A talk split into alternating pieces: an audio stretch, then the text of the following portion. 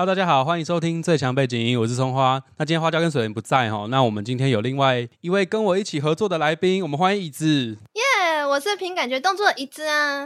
哎，我们这个活动开始了一阵子了吧？我忘记今天九月二十八，九月二十八，记得叫大家教师节快乐，有没有老师？教师节快乐！听说老师当的很辛苦。这就是梦境拼图的串联，然后这是由最强背景音的葱花，还有凭感觉动作的椅子，就是分别上升巨蟹还有射手九宫的两个人一起共同发起的实验性企划，会在我们这两个节目这边分享来宾们对于梦的各种主题讨论，以及来宾们最近或者是从小到大的。印象深刻的梦境，那在各个来宾的节目那边呢，也会统一时间上架解梦说明哦。那关于解梦说明，就会交给最近买很多塔罗牌的葱花，他会他会用他的塔罗牌帮每个来宾来解梦哦，是不是超赞的呢？嗯。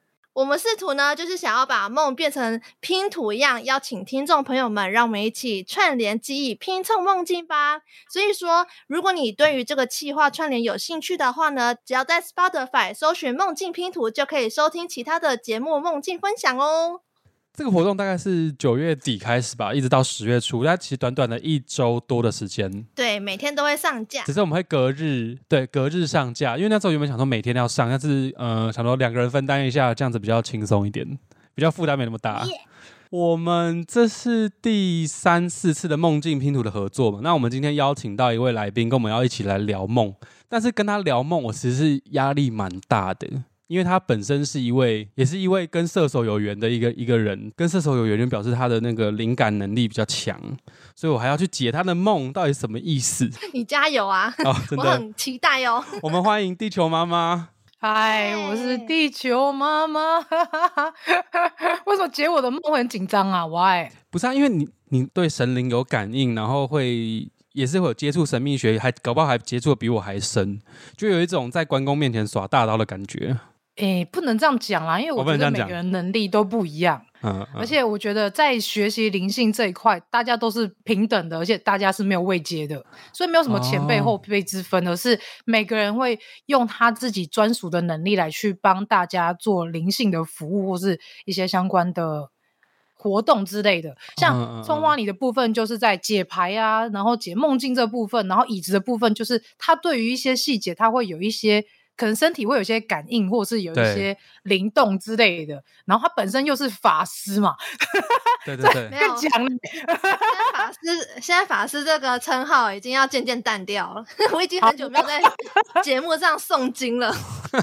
哎，送啦送啦，赶赶快送。对，哎，球妈，你有两个频道对不对？因为刚刚有说你本身是有呃比较通灵的体质，可是那个是在。地球妈妈 Life Talk 这个频道，但是其实你还有另外一个频道，嗯，我跟大家简单介绍好了，是，好好好，我其实两个频道都是因为我两个孩子然后产生的，然后第一个频道。其实一开始是外星孩子的地球日记。那因为我的大儿子他本身是，呃，在我怀那时候就已经知道他是罕见疾病的孩子，就是他是有基因缺损的孩子。那我们也是想说，在怀孕的过程当中，产检等等的，觉得哎，他的身体状况其实也没有什么太大的问题。对。然后也觉得说，他只是。虽然说现在科学没有办法去找出它那个基因缺损的原因，跟它之后会有的影响，可是我们就是保持着一个，既然它四肢好好的，然后器官也都好好的，那就把它生下来。那所以在《外星孩子地球日记》这个节目，主要是希望就是借由我在照顾这个特殊的孩子，他其实我都说他是外星孩子，所以才会有我这个地球妈妈嘛。那从这个就是呃一边在观察他，一边在陪伴他，然后跟着他一起学习的过程当中。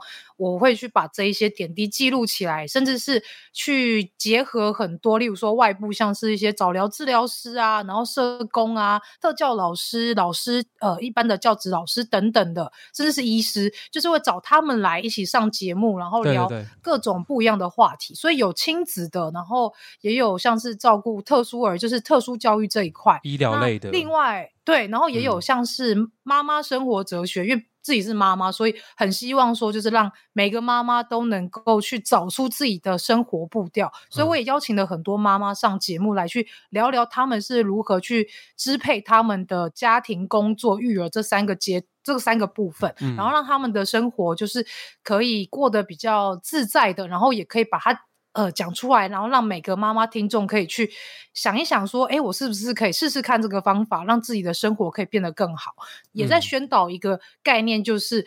每一个人都是不一样的，所以大家不要去特别去歧视别人，而是要去包容跟尊重，甚至是平等的对待每一个人。所以在《外星孩子地球日记》是一个比较正向，然后比较诶，就是一个一般人的一个视角来去看待所有事情。可是，在我生第二个儿子之前，因为家里发生太多奇奇怪怪无法。用科学解释的事情啊，超自然现象，对不对？对，太可怕。就是 前半年他还没投胎时候，我们家就发生，例如说门明明明是关好，可是莫名其妙自己打开，或是冰箱上面的东西明一直以来都放好好，从来没有掉下来过，可是莫名其妙就掉掉下来。甚至我们一直有觉得，好像是有一个灵体或是一个人。在门口偷看我们，就是有一直有这种感觉。但是最妙的是，是小阿姨的房间，因为她住二楼，我们住三楼。小阿姨的房间是最惨的，她就是呃，在这半年之内，她呃每天都会去感受到她的马桶盖被玩啊，然后她的那个随身充电的那个行动电源，整天被人家被一个奇奇怪怪的灵体开开关关的按来按去，甚至还常常。入他的梦里面，而且同样都是一个像是作夫童子的一个形象，去在他梦里面去吓他，然后连去住过他房间的朋友都会梦到一模一样的小孩，然后去吓他们。那个小孩在，然后就是，嗯，那个小孩在梦里面是有他的形体的吗？有，就是一个作夫童子的像。你知道那个川岛小鸟，他曾经有拍一个很很红的一个照片，就是一个小女生，然后是西瓜皮，然后前面是很齐刘海。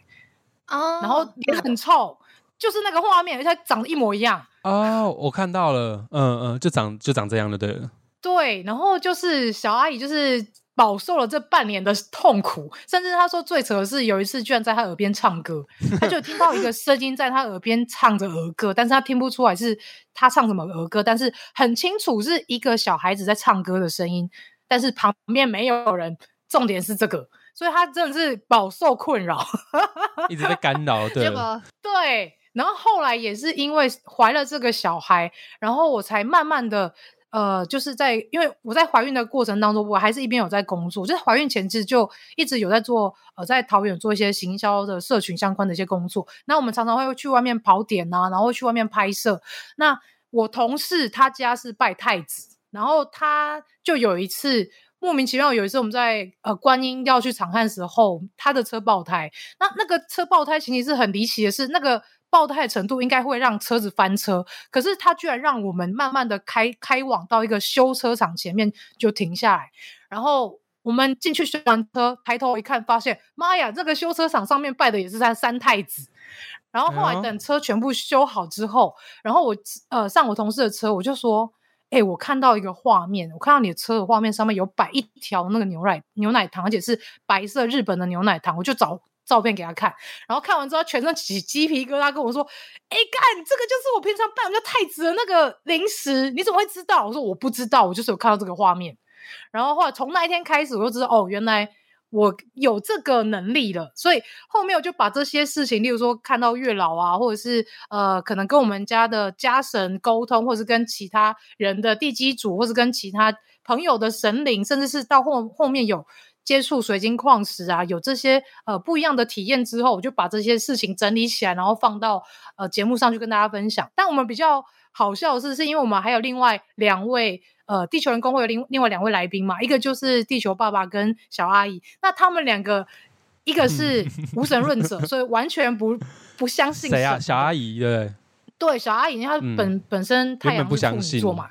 对他超级铁齿，他不相信。然后，嗯，地球爸爸他是用科学逻辑去看每件事情，所以当我在传递说神灵在告诉我什么事情的时候，他们都会提出一些疑问。但是就是很妙是，神灵会在透过我去解释给他们听，然后他们就哎通哎通哦，或者哎好像是真的是这样，他们就会逐渐去相信，甚至是会去印证这些事情。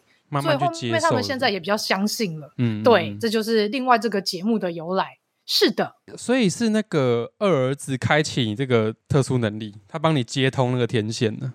他本身也是上面下来的，但是我觉得也是可能球妈本身也有那个体质，因为球妈跟椅子都是上升或太阳在射手，哦，对，这个是唐老师说的了，但我不确定，我不知道这个的原因是什么，我也是射手比较天线比较敏感吗？我不知道是，吗？有这样的说法吗？我只知道唐老师只讲结论嘛，他说火象星座会对于神灵、神秘学，哎、不是神秘学，神灵的那个沟通会比较有感应，这样，比较接近高我之类的。呃，高我或是指导灵，哦。或是其他的灵体，哦。对，我好想去访问每一个通灵人他们的星座是什么，对，好想去做个调查。因为你看那个心理师那个 阿宝，射手啊，他他是射手，那哦对。阿宝也是射手，对对对，哦，他是太阳金牛上升射手你，看是不是射手是一个很棒的星座？啊，我上升射手，对啊。然后我不是说我妈是魔女吗？我妈也是射手座啊。哇哦，我跟你说，射手就是赞，超赞，都会说自己赞啊，这样 处女请加油，处女也蛮赞的啊。处女也很赞啊，但重点是射手更赞。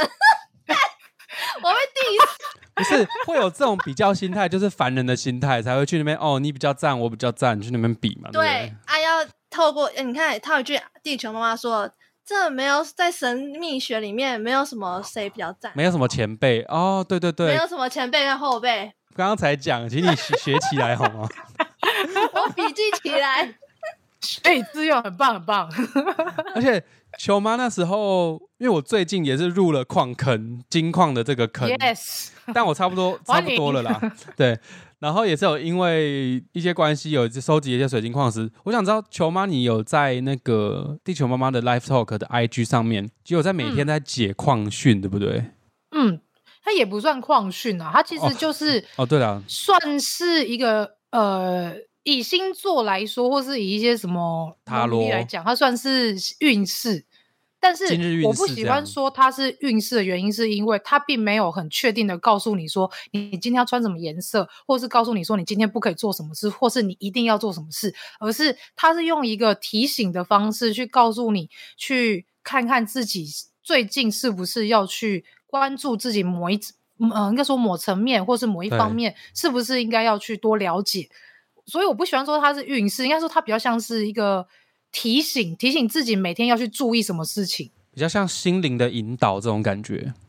对，没错，因为我以前是一个会很关注、很疯，每天会看什么每日星座的那哦。个，对，就什么幸运色啊，然后会去看说什么今天跟什么星座合，跟什么星座不合啊，那那然后或者是说、嗯。今天要穿什么颜诶颜色的衣服，然后今天一定要吃什么东西，然后往哪边走啊，然后会遇到什么之类，你就会很关注他，然后你就会觉得哦，我一定要就是按照他说的，然后去做，或者是说什么这个月感情爱情运很很旺啊，或者是财运会破财等等，你都会特别在意。可是我觉得这个有个 bug 是，当你去越看他，你就会越会被他有点像是 PUA 吧，对你就会因为看他，然后你久了，你潜意识就会觉得，如果我没有照做，我好像就会发生什么事情，对，所以你就会每天过得很战战兢兢，甚至很恐慌。可是，当你如果今天你完全不去看这些东西，你日子还是可以过得很好。那为什么要给自己添加这些恐慌呢？真的没必要我们我们就那时候就真的没必要吓自己。嗯，就有会有那个病态，会想要一直去看。我懂，我以前也是这样，好啦，我也我也是啦，下。不想讲话，但我以前也是，但是我现在已经不去看每日运势这种东西了。我觉得很累、啊，嗯，对，超累。我觉得看球妈那个每日的解签呐、还有翻那个矿卡、矿石的卡，是一种我觉得还蛮疗愈的。我我觉得有时候其实也不用管它到底我是否真的要遵循他给的那个方向去走什么，但就是光看让自己心灵有个比较正向的一个方向，然后我觉得也是，我觉得也还蛮好的。哦，对，因为我觉得提醒这件事情，就是水晶提醒这件事情，它一直都是以很正向的语言跟正向肯定的一个态度来去跟大家去分享。因为像我现在陆陆续续，因为我现在有开一个网络工作室嘛，所以陆陆续续会有一些灵魂考卷。那这个灵魂考卷就是要来测验我有没有办法，在我往后开始职业之后，可以把这些呃个案的一些想法跟一些问题，可以做一个很畅通或是很顺的一个解释。那最近在这些灵魂考卷当中，我就会发现。很多人都是需要用很正向的语句跟正向的一些引导来让他们从泥沼中被救出来，嗯而不是给他正确的答案，或是给他一个正确的一个方向来让他自己、就是或吓他。对，因为你如果跟直接跟他讲解答，其实没有意义啊，他也是要自己去找，他才会从中去学习跟体验到一些事情啊。但是你每天接受那么多情绪的情况下，你要怎么清理自己的能量状态啊？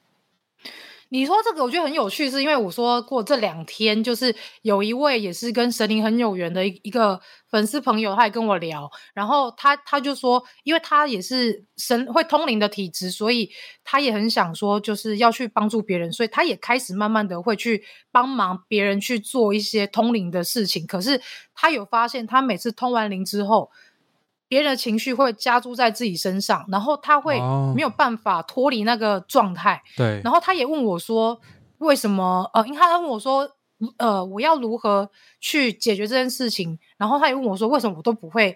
感觉好像都不会被受影响。然后我跟他嗯说，基本上就是第一，你要用第三者角度去看待所有这整件事的样貌，不是样在你站在对方的立场上，或是站在另外一方立场上去看，而是你要用哦第三者角度去看，你就不会被对方的那个情绪给牵引。然后再来是你一定要站稳你的脚步跟你的你的能能量，就是你再去做这些个案清理的时候，你一定要有一个非常正向的一个。你应该说非常正向的磁场跟能量去帮助你去解释这些事情，去帮帮忙做引导。所以你光是做清呃，应该说在清理之前，你就已经开始有做到以第三者角度去看，然后再来是你有办法就是站稳你自己的脚步，然后来去呃去帮个案去做清理的话，那接下来当你整个 case 结束之后，你其实不会有感觉到任何的被情绪牵引，或者是或者是对方的负能量跑到你身上，而是你会有一种。我刚刚好像帮助了一个人，然后一种做善事那种很爽的感感觉。可是可是你之后不是透过这些传讯之后，你这些服务，你之后会有一些什么等价交换，会有一些收费的部分。哦，对，因为毕竟嘛，就是我其实一开始我很很矛盾的是，我不太敢收钱，因为其实很早以前就有人希望我来做这件事情，然后也希望我去收费，因为毕竟你知道生活还是要过，对，真的真的球爸一个人在外面跑外送，跑到那么累，就是还是希望说能够减轻他的负担。那如果我这边也可以有一些就是收费的机制的话，你生活过得去，但是你还是可以做一件非常棒的善事。因为在我的这项服务里面，它会有一部分的费用是拨到外星孩子地球日记那边，因为我希望在五年内我要去做一个实体的活动，所以当你在做这个疗。被我疗愈的同时，你同时也在疗愈很多特殊儿的家长，哦，对对对，啊这是一个正向的式金流。对，对对对对对，所以我希望说能够透过这一个关系来去让更多人，就是你今天受我的帮助，但是你同时间你也帮助了很多人，很多需要被帮助的，你也是在做善事。甚至有一个听众他很可爱，他就说，总之就是在积阴德，就是累积福报啦。我说也是啊，是这样没错。然后因为我那时有在思考说，如果一般我们大家去外面算命啊，或者是去外面占卜，是不是他就只是跟你讲一讲，或是你可能收到一张纸就结束了？但是我希望能够把这件事情做得更具体的是，我有找一个就是做植栽的一个厂商，他本身也是 podcaster，然后还有另外一位嗯是那个做金矿的，就是后来春花认识的这一位蛋哦蛋，，我国中学妹 很妙同国中，很酷。然后我们后来就是有做一个合作，就是我们会在呃，例如说你做完这个个案的一个体验结束之后，我会问你说你是你想要。有一个植栽，还是你想要有个水晶，然后随时提醒你，今天你在这边做了一一这样的体验跟服务之后，要有，因为毕竟你做完你还是要有记忆嘛，所以希望这个实体的东西是可以帮助你记忆，但是这个实体的东西它是富有生命力，而且是富有一个可以帮助你。让你可以越来越好的一个能量，例如说像植栽，当你每你好好照顾它，它每天一直往上生长，其实你自己看着也疗愈，然后你也会觉得你自己有在进步。那金矿的部分是因为，当我们情绪或是压力比较大的时候，或是最近的运势比较不好，那你其实你的水晶它是能共感到你的运势状态、你的自嗯身状态，所以当你拿一些，例如说比较。呃比较透的水晶，你会发现它原本应该是很晶透的状态，但是当你最近情绪或是你的压力比较大的时候，你的水晶它会变得比较雾一点。它因为、那哦是因为它共感到你的情绪跟你的状态。对，那如果说是不是？那如果说你这个金矿，你你戴在你身上，它也可以提醒你说，哎，你最近状态好像比较不好哦，那你是不是应该要出去外面去大自然散散心，然后去做一些能够放松自己的事情，让自己可以回归到正常的轨道？所以这其实这两样东西都是在做一个提醒跟一个向上的一个概念。所以我希望说，之后这个服务开启之后，可以有一个实体的东西来帮助大家去。记忆，然后去时时刻刻去告诉自己说，对我现在要把自己拉回这个状态。球妈，你那个工作室是有你那嗯个名字的一个由来是什么？我有点忘记了。那个什么发音呐、什么？什么？呃，这个 这个蛮有趣的欸，因为其实那个是我当初在做二十一天丰盛冥想的时候。。对，哦，说到丰盛冥想，我觉得也蛮有趣的是，因为我开始做冥想之前是另外一位 podcast 的懒人妈妈，她她超红的，我知道，现 在对她那时候也很妙哦，她那时候我跟她认识是她在 Live Talk 这边敲我，然后我们聊了一阵子，然后我们就私底下换赖，然后我们就在聊天。他有一次就跟我讲说。我跟你说，冥想真的很棒，你要不要做冥想？然后就给我提供他音档给我，跟我讲说，他都听这个音档去冥想，是一个海洋的声音。然后我就说，冥想好没试过，但是你又很好奇，但那个时候我觉得时间还海没到。洋的，对，然后我那时候想说时间还没到，所以我就没有去做这件事情。可是就在某一天，我突然觉得好像是时候该做这件事情，然后我就开始就他有丢一些，例如说，呃，之前我在我的 IG 上面有告诉大家，有一个叫做我突然忘记叫什么名字，反正是也是一个冥想的音档，然后是一个 podcast 节目，然后你去透过它的丰盛冥想，从第一天到二十一天，他每天都有功课，然后每天都有冥想的内容，你去把这个冥想内容做完，然后把它的纸本功课做完之后，其实你会比较呃比较能清楚理解到你现在的状态，跟你以后想要显化的事情。然后后来我就是跟着这个冥想音档每天都去做，但比较妙的是。因为我跟阿波聊过，阿波说他做冥想的时候，他很少会有画面。可是我在做冥想的时候，我是每天都有画面，而且嗯，像我在做丰盛冥想第一天的画面，是我的呃第那个叫什么下部下部动物，就是下部动物来去带领我。老那其鹰实下部动物对是一个老鹰，对，其实就是跟大宝一样。所以我那时候听到那个《麻瓜通灵日记》大宝说他的下部力量的动物是老鹰的时候，我其实就抖了一下，因为觉得哎一样哎。然后后来就是觉得说，从那一天开始，第一天你感受到自己在哪里，然后你也被被一个呃指导灵给带领着，然后慢慢的到我记得到第十几天吧，然后我就有看到我被哦，应该说我在一个云端上面，然后旁边有很多小朋友，然后像是小天使一样，大家只穿着一条白色的裤子，然后这边跑来跑去。然后我旁边那一位白色的孩，就白旁边那位小朋友，他就跟我讲说。他就说：“艾尼克斯，你要你这次要跟哪位妈妈？”我那时候听到这个名字，我我反而没有一种说：“哎，你在叫谁啊？”反而有一种很熟悉的感觉。嗯然后我就很回应他说：“哦，我我就指着一个，就指我妈啦，就指我妈说我要这个人当我妈妈。”然后后来我就发现说：“哦，原来那是我在投胎前的记忆。”哦，然后就是原来艾尼克斯是我灵魂的名字，所以其实每个人都有自己的灵魂名字哦，每个人都有。然后只是说我们在每一次的投胎转世过后，毕竟可能喝了孟婆汤或者什么之类的，所以你可能会有一大段记忆被消除掉，尤其是像这种灵魂名字。但是如果你透过一些方式，例如说冥想，或者是例如说你去静心，然后尝试一些灵性觉醒。也许你会有一天找到你的灵魂名字，那这个灵魂名字它是可以帮助你唤醒一些前世或是累世的记忆。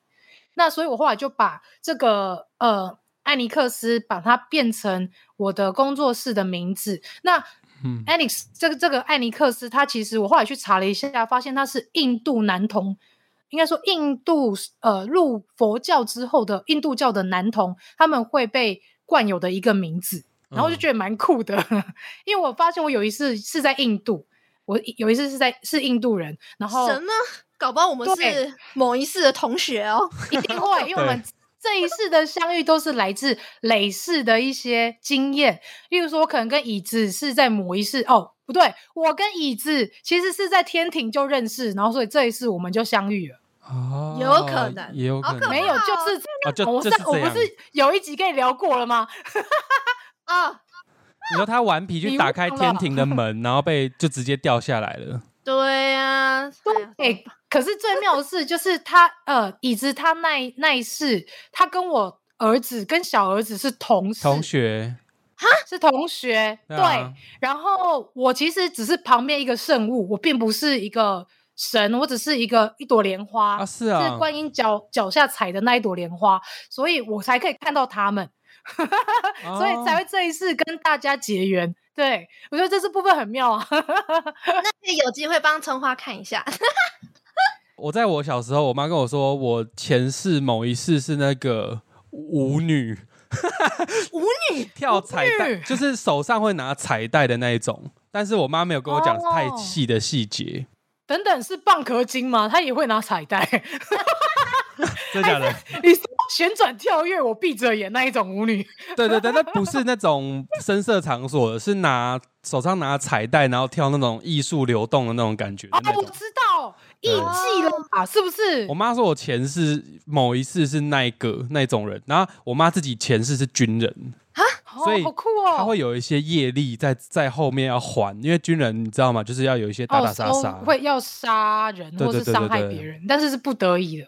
反正她，我我就有一个印象，我小时候她有这样跟我讲过，所以我对于我的前世只有这样，因为我在后来不管是梦境啊什么都没有太强烈的感应到我自己以前是什么样子。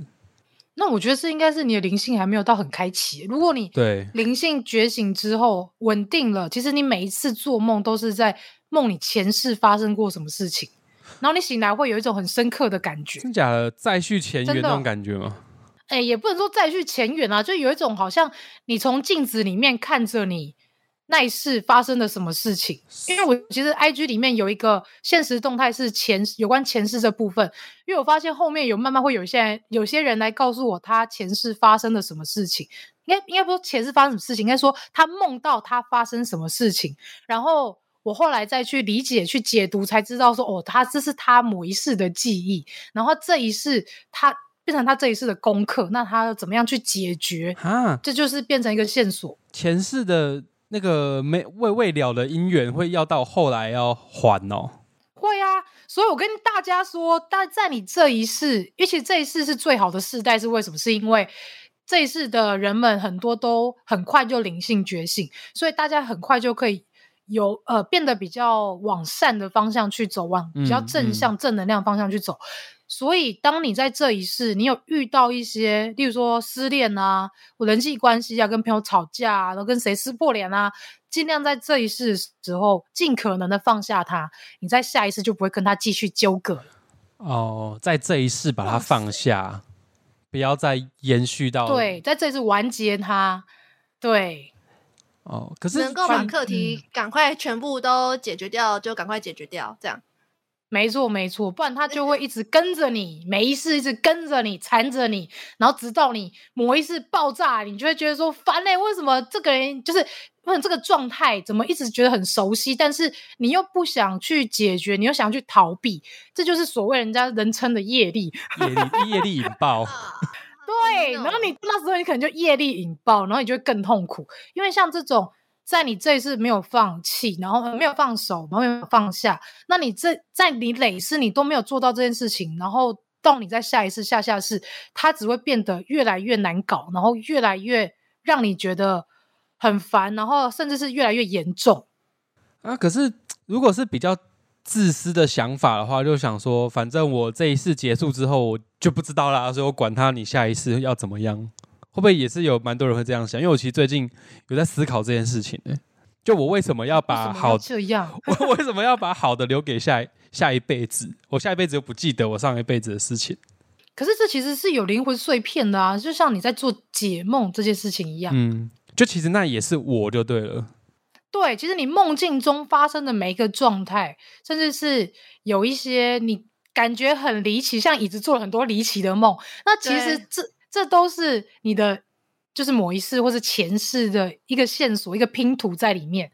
那你要透过这些线索去记录下来，然后甚至是在你之后，可能某一天你发现好像是时候可以看一下你之前做过什么梦，其实你是可以把它串起来的哦。然后你也可以发现说，哦，原来在某一个时刻你特别在做，例如说什么，你可能在日本的一个梦，或者是你曾经可能变成一只猫的这个梦，它都是会变成你前世的记忆的一个算是梦谱吧。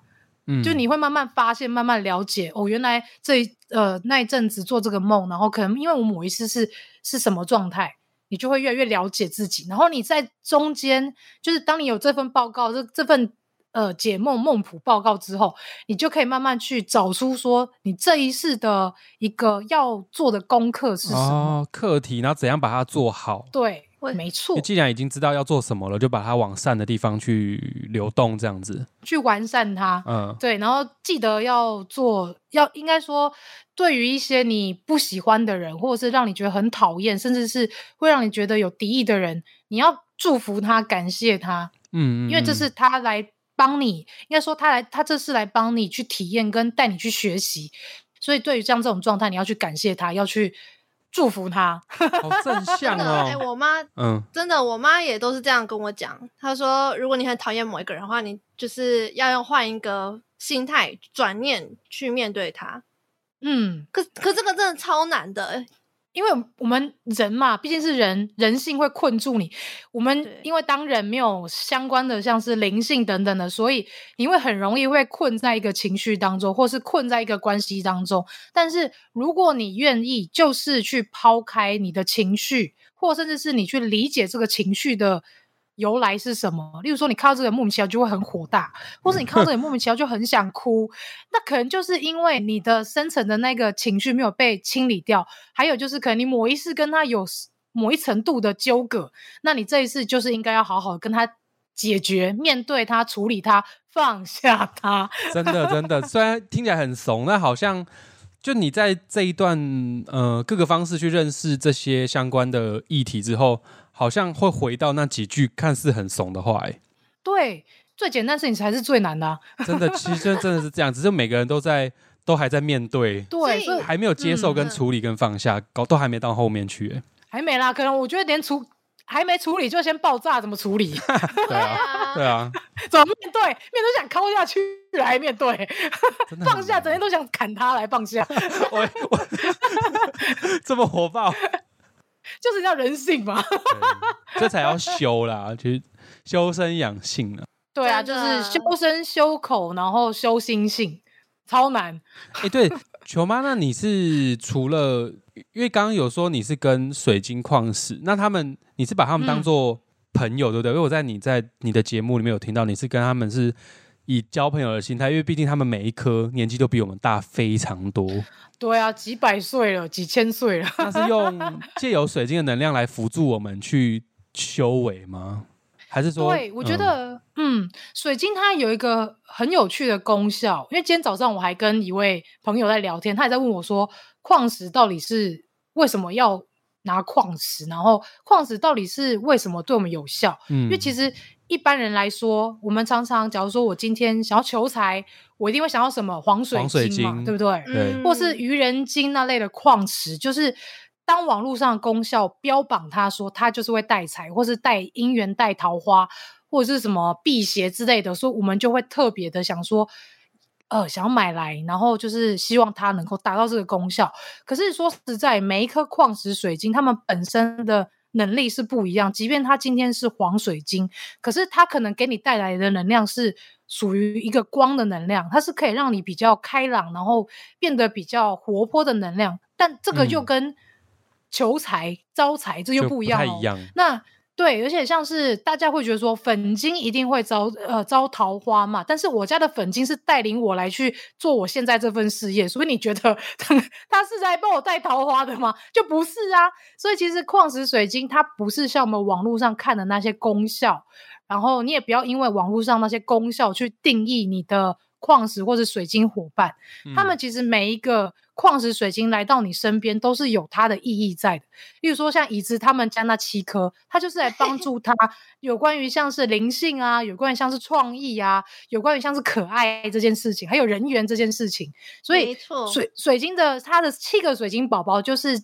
这样子一个可爱又迷人的存在，所以其实每个人家里的水晶矿石，当你们在这个时刻会相遇，都是有一个道理跟有一个缘分在的。那甚至在这些水晶跟矿石流矿到，呃，应该说，呃，流动到其他人的手上，到其他人的家里，他又会有另外一个不一样的功课会去帮助他。所以水晶矿石这件事情，我先跟大家说，不要去看网络上的功效，嗯你要先去了解说你现在最需要的是什么，然后你去脑袋里面想一个颜色，例如说你最近特别喜欢绿色，那你就可以去找绿色相关的矿石水晶，但切记不要去看网络功效，例如说有些人会去看什么。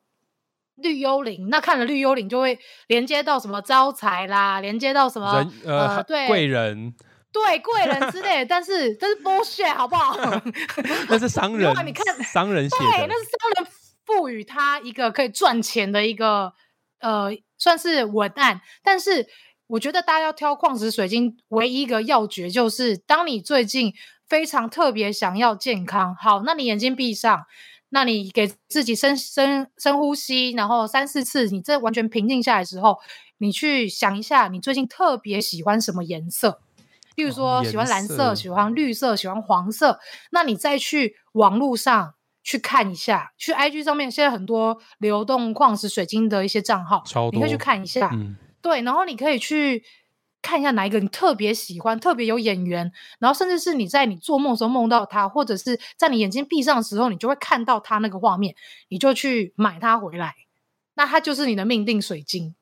这样你到那个台北地下街专门卖玉石的店，你会不会觉得超吵的？很吵，有有，他有说过，对，不是你放下，很吵。我觉得去到那种对，就是那种就是实体的店面，我有点受不了，因为你一走进去，你就会很多声音，然后就会一直有叽叽喳喳的，然后有很低频的，有很高频的。然后当我真的要靠近他们的时候，我手一伸下去，好，我这个拿起来，他有些比较凶嘛，他说放下，那就放下他。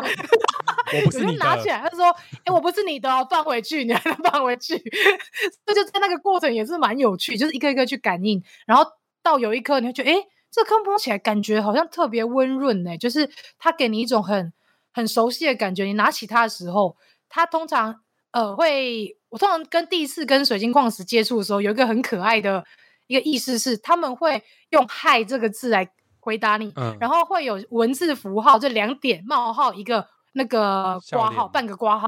嗯，对，每个矿石水晶都这样。我第一次跟他们接触，他们都给我一样的意识，然后就知道哦，这是我家的。哦，哦，对，好想要跟他们做一点更进一步的沟通，啊我要我要来练习球妈说的那个冥想，对，冥想很重要，但是冥想也很看时机，因为每个人适合做冥想的那个年纪啊，或者是那个状态都不一样。不然我为什么二十哎三十岁的时候我才开启这个能力？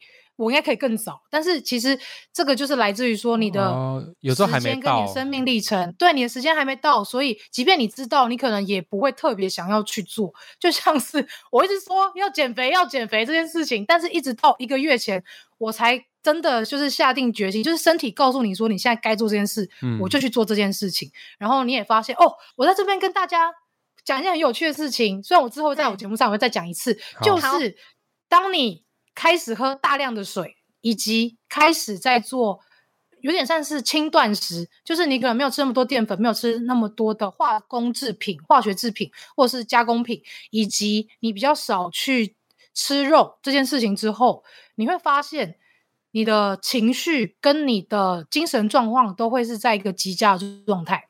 所以吃素是能量会比较清净哦。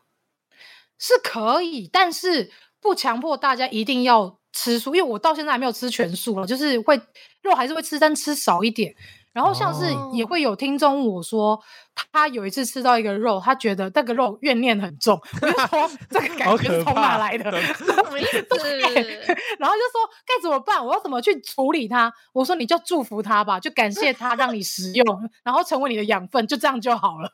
好哦，对，就像是我记得那时候 Miss 他不是去超度那个蛤蜊吗？我觉得那个概念是一样的，就是当我们在吃每一项，例如说植物啊，还是说吃蔬果、吃肉类，我们都要保持着一个感谢它、感激它，然后成为我们身体的养分，然后呃帮助我们健康。然后当你去想这件事情，当你用正向能量能量去做一个循环的时候，你会发现你的情绪啊、心性啊各方面都会变得比较开朗。然后接下来我要跟大家说，运动这件事情真的是很厉害。就是运动这件事情，不只是让你体态变好，但是还有一个很重要的重点是，它会稳定你的心智。有些人不是会有拖延症吗？或者是说，有些人会有懒惰 病。对，但是当你开始做运动之后，这些病症都会慢慢的缓解。可是重点是，你在第一天做运动的时候，你就因为那个拖延症，你可能第二天你就不想再做，然后就这样继续拖拖拖。要逼迫自己。那所以我说这是时机点的问题，因为其实我之前一直喊着说我要运动，我想要减肥，但是我一直都没有做，就觉得算了，明天再说了。就是你知道，减肥永远是明天的事。可是你最近做的蛮好的啊。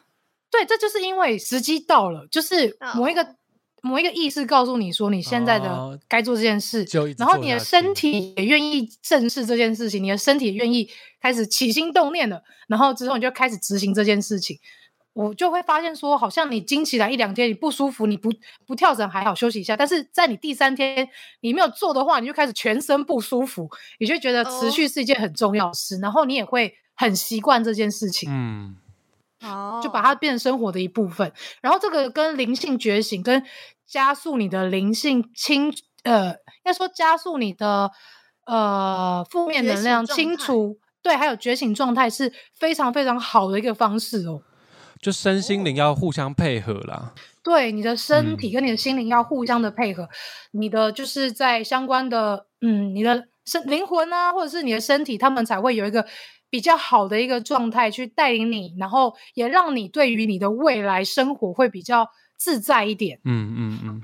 运动少了病痛就不会在那边不舒服嘛，对不对？有病有痛很不舒服呢，就就也会就分心了。你要怎么去静心的去冥想，然后甚至想去探索自己的内在，身体都顾不好了，对不对？对，就是这样。这种类似的概念，yes，没错。好，没错。我现在其实超级期待那个球妈的工作室，因为我最近也是跟 不少的那个水晶矿石，好像就刚刚球妈有说那是缘分嘛，我就我现在觉得好像缘分有点太多了。对他现在目前呢，就是有许多卡牌跟水晶，就很多啦。怎么照顾他们？真的，我看到一个东西，葱花抹一次其实是巫师 哎。怎么哇？因为我看到那个画面是你穿着一件灰色的长袍，然后你那一次是也是男生，但是你手上有一个权杖，是木头的权杖，是一个老人家，然后。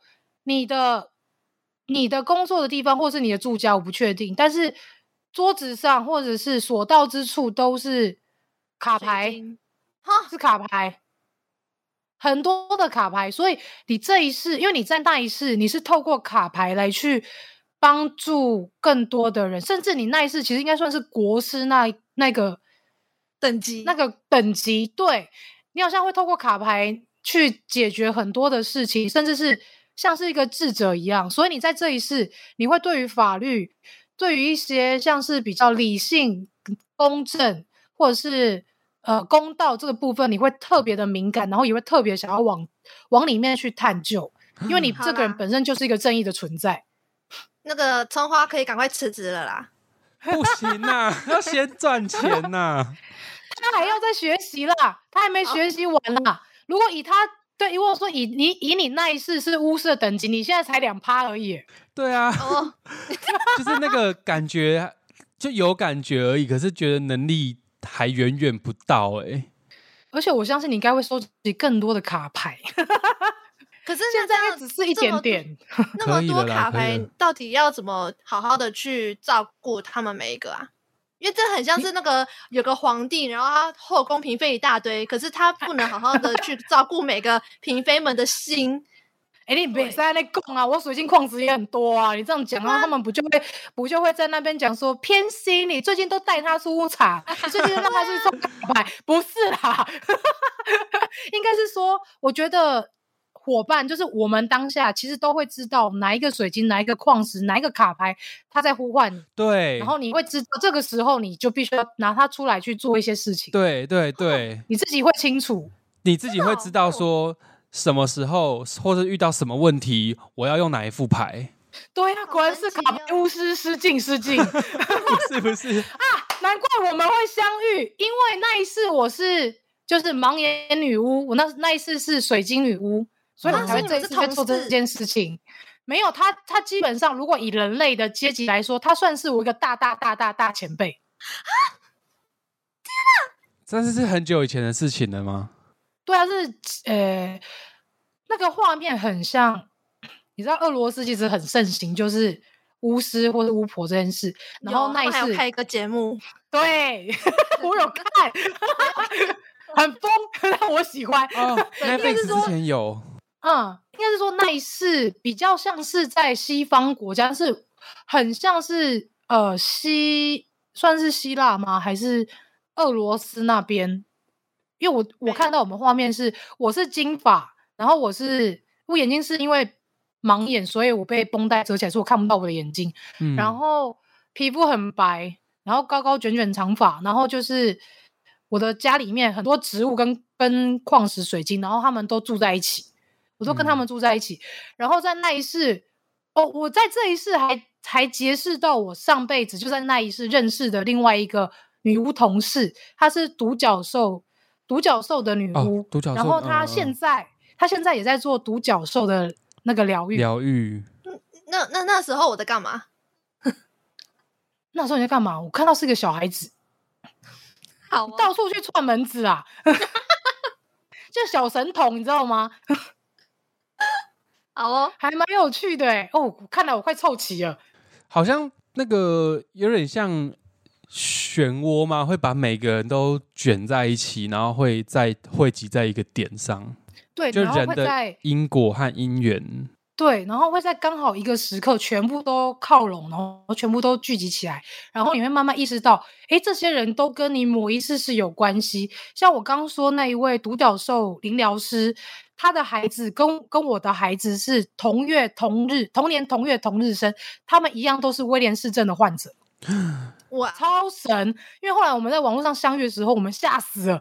因为他问我说：“你小孩是几月出生？几年出生？”我当我讲完之后，我就说：“等等，你小孩该不会也是那一天出生的吧？”他说：“对，同一天。”所以我们吓死了。但是我们是在最近才相相遇，说：“哦，原来我们在某一世其实是同事，就是他其实住在我家隔壁，然后他家养了一堆独角兽。嗯，然后他是来帮助我，因为我是眼睛看不到，所以他会来帮我做一些生活起居，来帮忙我这样子。”所以，我这辈子其实也是互相，就是来帮助他，因为他身上有很多业力需要被解决。嗯嗯，哦，哇哦，很酷吧？我现在讲完之后，我突然觉得，哎，这这一切好明朗哦！感谢这个计划，就一切都说的说得通了。对呀，啊，这样子我就觉得更应该要去处理一下自己的内在，才有办法去接接收到就是这种过往的以前的记忆和讯息。我觉得也可以比较。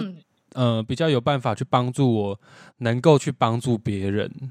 不管未来是透过神秘学的方式，还是透过法律的方式，其实我学法律有一部分也是希望说能够学会这个社会的语言，然后去翻译给其他人不懂的人听。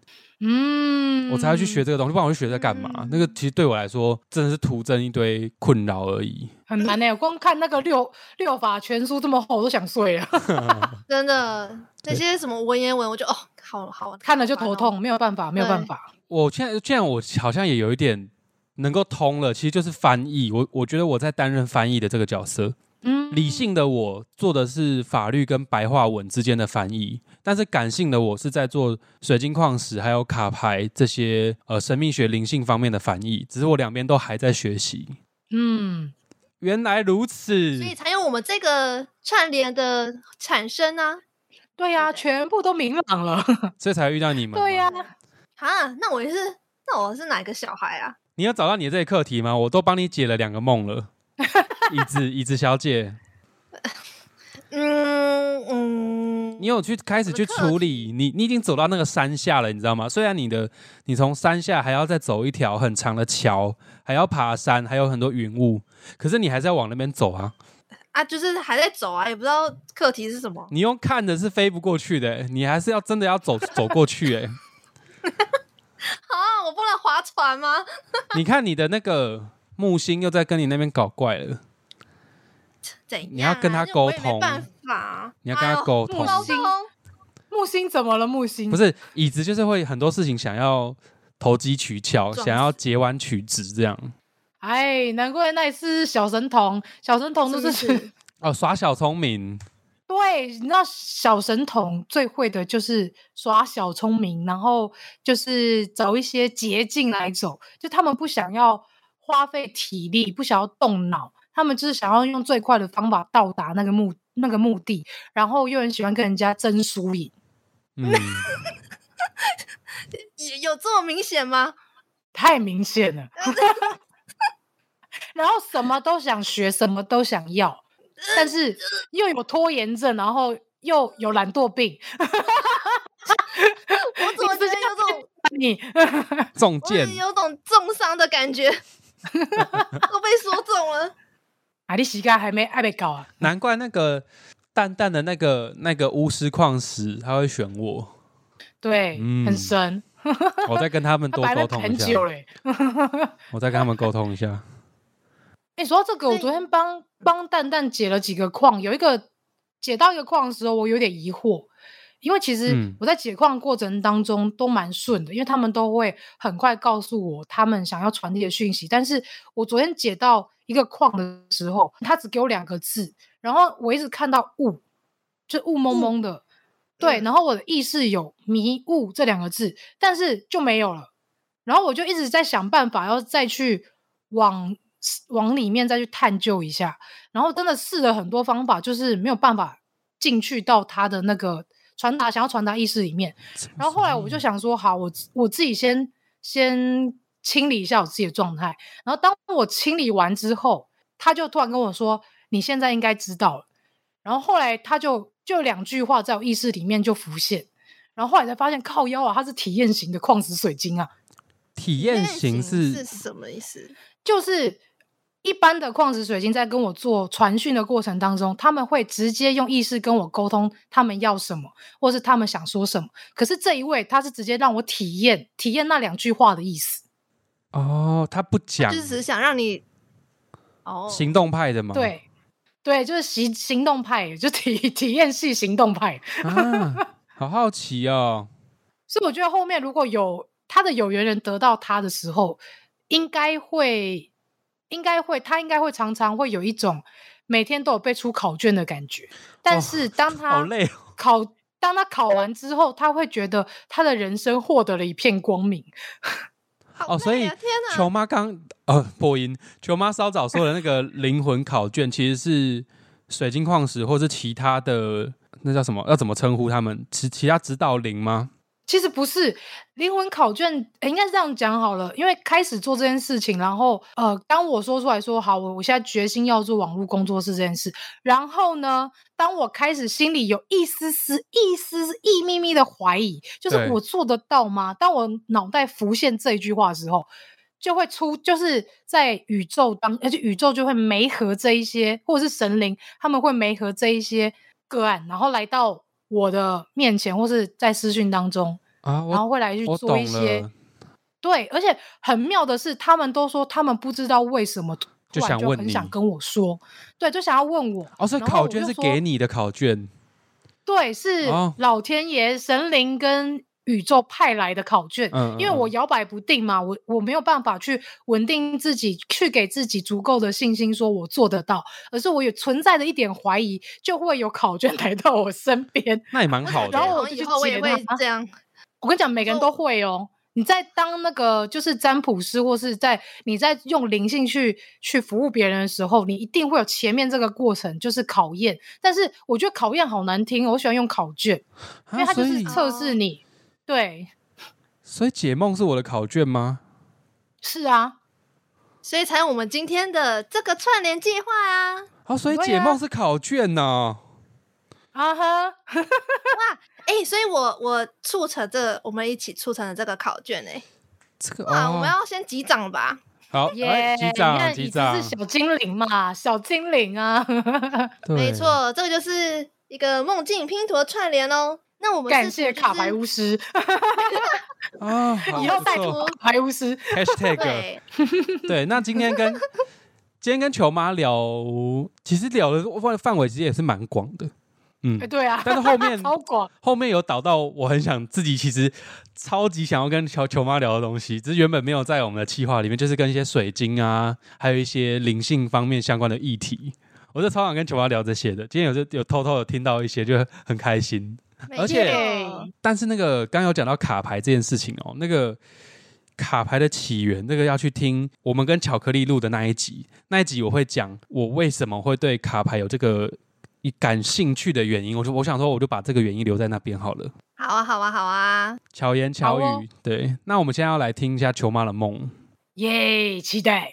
我觉得这个梦境其实很妙，就是因为那好像是我国中应该十三岁的时候这么久以前啊、梦到一个梦境。对，因为你当你们在问我说有没有对哪个对梦比较印象的时候，我第一个就是想到他，然后嗯再来就是 想到，诶，去年，可能去年还是那个太可怕了。对那个梦，因为那个梦也是让我很印象深刻。可是我后来想想，为什么我我没有没有想到拿它来讲，是因为我觉得在我十三岁做的那个梦是，反而是对我来说是印象更深刻。但是我其实搞不太懂他那个梦境的意义是什么。